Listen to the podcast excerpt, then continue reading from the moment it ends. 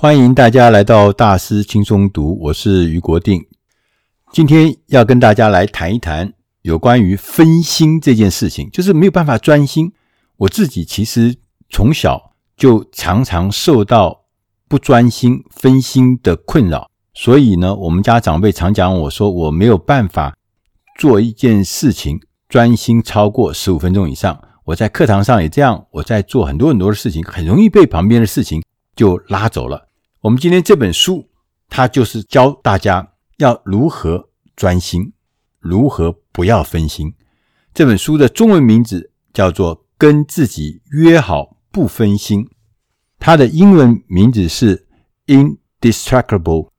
这本书的作者 Nir AYA 是一位。公众的演说家跟气管顾问公司，他自己有经营咨询公司，有经营社群媒体广告公司，他自己也是波士顿顾问集团的合伙人。他曾经写过一本很有名的畅销书，叫《上瘾：让用户养成使用习惯的四大产品逻辑》。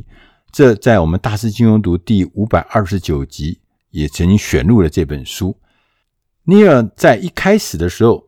他就点出了，他说：“其实注意力不集中的现象，在我们数位时代其实是非常非常普遍的。我们很可能常常把所有的时间、重要的时间都浪费在你觉得有趣的事情上面，而没有空去做一些更重要的活动。如果在现在这个数位时代，你不具备对应分心的能力，那么浪费时间。”在一些消遣娱乐性的内容，你流连在网络上面看这些搞笑的东西，这其实这些东西最后会控制你的大脑。所以未来世界上只有两种人：一种人就是令自己的注意力和生活受他人控制或受他人胁迫的人；第二种人就是自豪于自己不会分心的人。这两种人，大家一想就知道。前者你应该要避免，你要练习怎么样不被干扰。这本书里面告诉我们，其实要让自己不分心，有方法，有步骤。它分成四个大步骤。第一个步骤是要扩大内在的触发因素。我们常常发现，分心走神的根本原因，是因为你想要摆脱眼前的痛苦，或是眼前的不安。如果你能够让你自己枯燥或是繁重的工作变得新奇、变得有趣，它就会变得更令人开心、令人觉得愉悦，自然就可以吸引你专心的投入。第二个步骤呢，是花更多的时间抓住你的注意力。你要提前规划，也要提前安排你自己的时间表，避免分心，这是很重要的步骤。确认。我们如何利用时间，以及在生活中相关的人事，我们要跟他保持同步的节奏，不是你在往前走得很快，人家在后面，或者人家在前面，你在后面，这都不行的，要同步，这样才能够确保你的时间是花在真正重要的事物，而不是离群索居。第三个步骤是消弭外部触发的因素。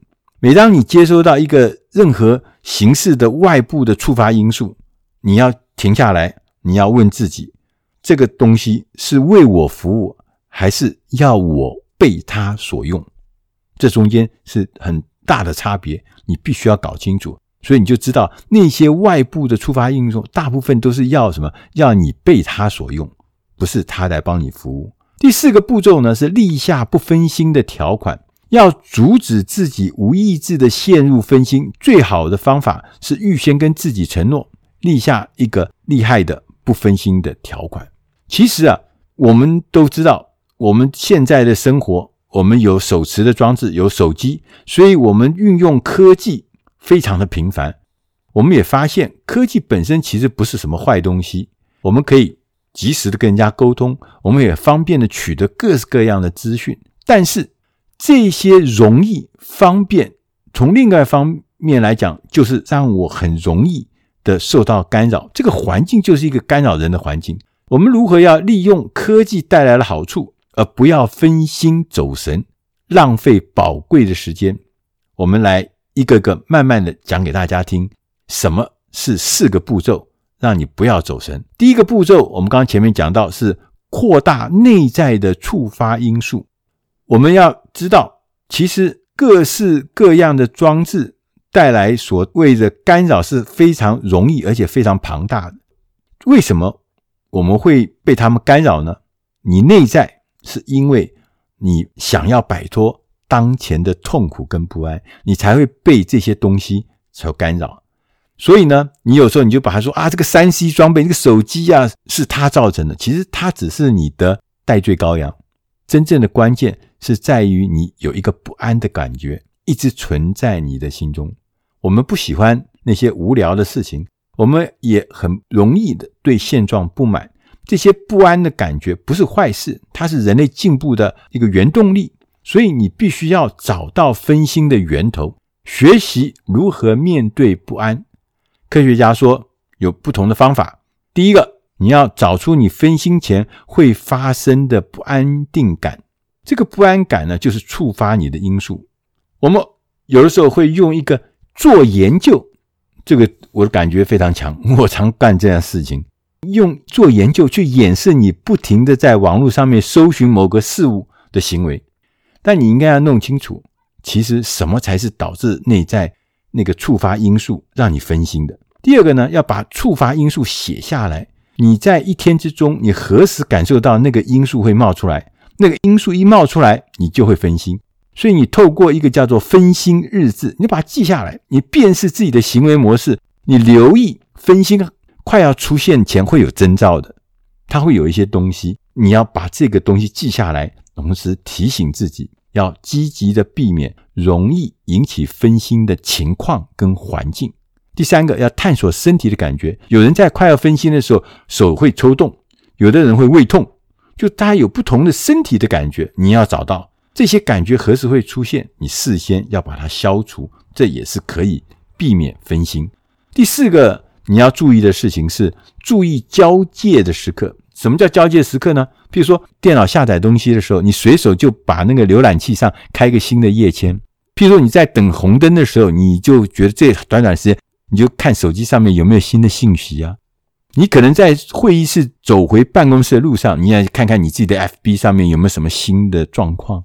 这些都是交界时刻，它是常常容易分心的时段，你必须注意，要消除导致分心的内在因素。一个最简单的方法，就是当你要分心去做别的事情的时候，你重新的想一次你正在做的事情，并且为它注入一点乐趣，投入，让他觉得这件事情其实更有趣、更好玩，你就自然会有更专注的能力。举个例子，好，有人呢、在自家草坪上面修这个草坪很痛苦啊，但是有一位大学的老师，他就说。我修草坪，我把它变好玩，怎么变？他就我研究草怎么长，怎么修剪，然后呢，我研究当时的气候，哪些设备可以用，我研究用什么方法可以更快的打破草坪的修剪记录。这样一来，你会觉得这个修剪草坪就不是乏味的，不是例行的工作，它变成一个新奇有趣的意思，也让人会觉得更愉悦。因为愉悦，你就会更专心。第二个步骤。要花更多的时间抓住注意力，判断你自己是否分心的唯一的方法，就是要看你花费多少时间在工作上、在人际关系上和自己身上。这三个区块是你生活中最主要的三个区块，在你的时间表中必须要把它定定的清楚，而且你要切实遵守执行。这三个区块我们刚刚讲了，第一个是你自身，这是个人时间。你必须要把这个时间腾出来，而且要专心的做自己热爱的事情，譬如说运动、睡眠、健康饮食、花时间阅读、听有声书，这都是投资自己的方式。你自身个人的时间，你必须要去做。有的人去做正念疗法、灵性的联系、沉思、祈祷、冥想，这都是自己希望做到的事情，所以这都属于自己的时间。第二个部分呢，是人际关系的区块，你要规划时间，跟你重视的人要建立关系，要培养感情。人际关系不是让它自然发展，是必须经过你的刻意规划。第三个区块是工作，你也需要安排时间，让自己在工作上面能够挑战极限。所以你的时间表必须跟你工作相关的人，包含你老板啊、你的同才啦、你的后勤单位，要保持同步。你不能超前，你也不能落后，这样你的职癌才会开花结果。然后呢，你每个礼拜都要进行评估，你实际的日程表跟你的范本、你的计划书中间差异有多大。如果差异很大，你就必须要修订，因为。提前规划和安排时间表都是避免分心的重要步骤。与我们生活中相关的人事保持同步，我们也才能够确保我们的时间是花在重要的事物上面。第三个步骤是消弭外部的触发因素，3C 的装置，你的手机试图夺取你的时间和资源，所以。当你接收到任何形式的外部触发因素的时候，你要停下来，你要问自己说：这个到底是为我服务，还是要我为他所用？这是不一样的。我们为了提高工作效率，你必须要学习破解外部触发因素，包含了工作上的干扰，包含三 C 装置的干扰，包含会议上面没效率的一些干扰，包含。网络上面的一些干扰，这些干扰很多很多，但是呢，你必须要找出解决之道。譬如说，美国的医院，他们每一年因为用药错误，把药拿错了，有四十万个患者会用药错误，而产生三十五亿美元的额外医疗费用。那美国的医疗疏失是美国第三大的死亡原因，你会吓一跳。所以要大家。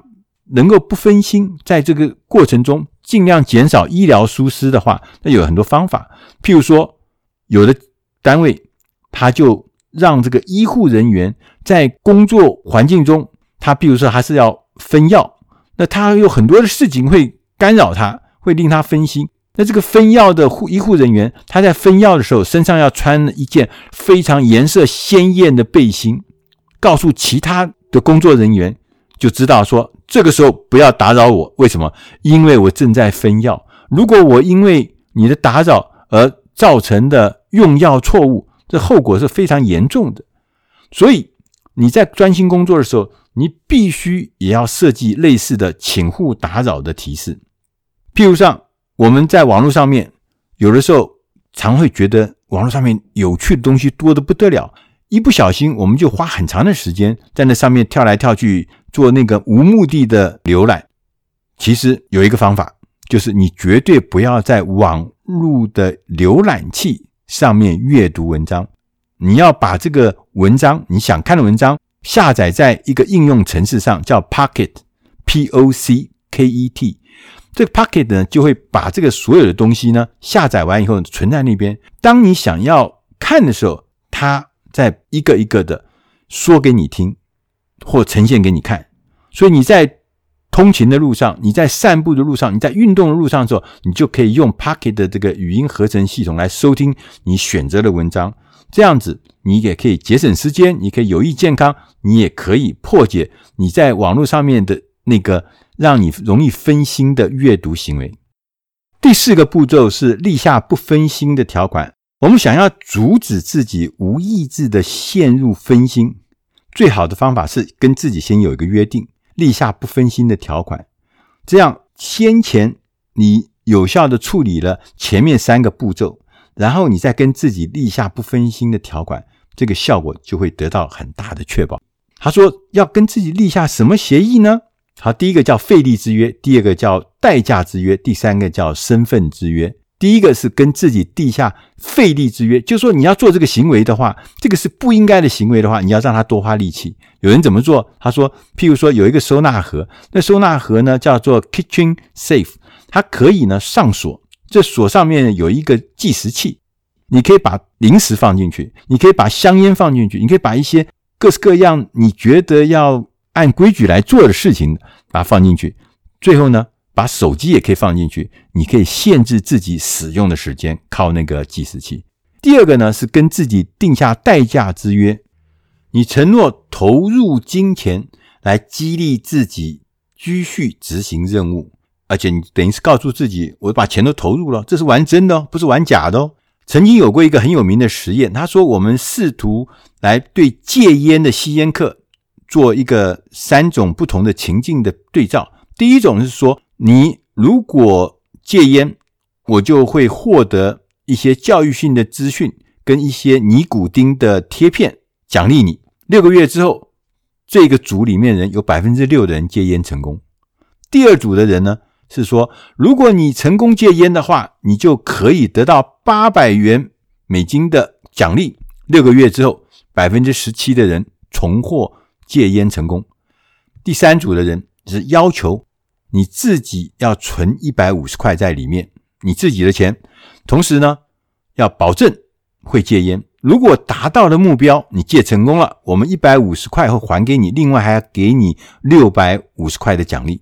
但是如果你戒烟失败了，他就是两手空空，一百五十块也要没收。这个组有百分之五十二的人成功实现他们的戒烟目标。所以大家知道，我们获得奖励跟避免损失，大家大多数人是选择要避免损失，跟自己定下一个有代价之约，可以让自己为了避免损失而激起你的动力。第三个呢，跟自己定下身份之约。身份之约就是说，你要改变行为，最好的方法就改变自己的身份。譬如说，你教导人家，或者变成一个老师，或者你像一个传教士一样传播一些理念给别人，这些东西、这些行为都会提供更多的动力和社会的压力，帮助你。因为你身份改变了，我是老师，我还好意思这样搞吗？我是传教士，我还好意思这样弄吗？所以你就会改变了。另外一种方法是，你要设定一些仪式来。定时的提醒你的新身份，譬如说有一个一定的作息，几点到几点，那个很清楚的作息，那就是仪式。你定定规律的时间表，这就是仪式。包含你要集中注意力，不受打扰的特定时段，那个就是仪式。当你的仪式弄得很清楚，你就会不断的透过这些仪式来提醒你，你应该要坚持，你应该不一样。因为你的坚持越多，你就能够。越强化自己的新身份。作者啊，尼尔艾雅他曾经说：“他说，如果你无法专注，老是分心，你的脑袋将会受制于浪费时间，或者是截取注意力的种种事物，你就浪费在那些其他的事情、不相干的事情。所以，未来世界上，他还强调，就两种人：一种人是让自己的注意力和生活受他人控制胁迫的人。”太恐怖了！你根本就是一个被人家控制的人，看起来你是自由人，不是，甚至你是根本就没有自主权。另外一种人是自豪于称自己是专心一致的人。你要变哪一种人，你自己可以决定。如果你现在是一个分心的人、不专心的人，你可以透过我们刚刚讲的这些四个步骤，能够让自己变成一个专心一致的人。相信你的人生一定会不一样的。以上的内容是出自《大师轻松读》第七百五十四期，跟自己约好不分心，希望对你的生活、对你的事业、对你的工作都能帮上忙。如果你想要更仔细、更充分的内容，请你上网络上《大师轻松读》，它那里面有完整的介绍跟完整的说明。谢谢大家，我们下集再会。